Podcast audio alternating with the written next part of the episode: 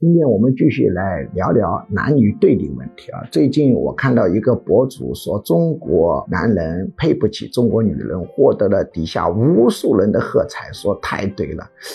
那么现在我已经观察到，中国的男女对立呢是非常严重的。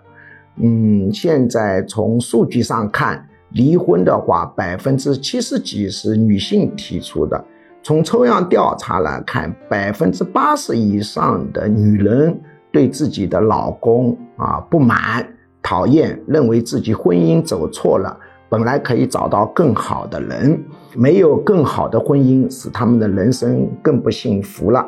同时的话呢，我们在私人生活领域，中国的女性已经全面掌权。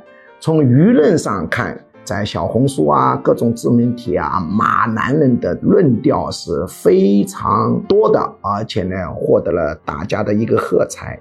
但是另一方面，我们数据上分析，你又看到是一个相反的现象，就是首先呢，在结婚的时候，有男方备房子、备彩礼、备车子。这个呢，在中国已经变成一种很自然的事，约定成熟，大家觉得没有什么不妥。但是你走出国门以后，你会发现这其实是一个特殊的中国文化现象。除了非常落后的国家，在主要经济体中没有这种现象，只有中国有，并且这个彩礼的数额是越搞越高。比如我老家江西，这个彩礼的数额非常的一个惊人。在另外一方面，我们发现，在收入上面啊，大多数家庭还是男人收入远高于女性收入，但消费是相反，主要的消费方是女性，在消费排序中普遍是家里面孩子或者女性排前，男人排到最后。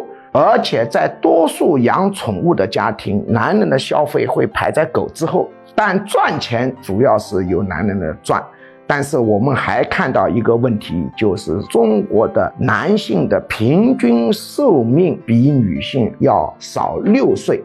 你去看那个广场舞跳的都是大妈，大爷也有，大爷数量不多。为什么？已经死了，他已经早走了。那么为什么早走的话呢？在东亚地区这个现象特别明显啊。那么可能是跟压力大有很大的一个关系。中国的男人现在在中国女性的口碑中很不好，但是走出国门又发现是一个相反的评价，就是其他的一个文化体对中国男人的一个普遍评价是：总体而言，中国男人的责任心是在各个文化体当中是最高的。当然，我们也不排除中国男人的一部分没有责任心啊。中国的现象，这个都有的。比如男人呢不负责任，从个案上你可以找出无穷多个，但是从比例上而言呢，确实在各个文化体当中最低的。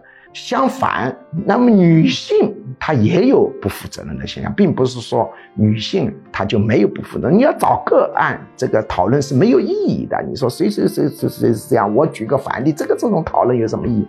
要看这个比例关系啊，到底这个现在中国的男人是差劲还是好的话呢？可以讨论。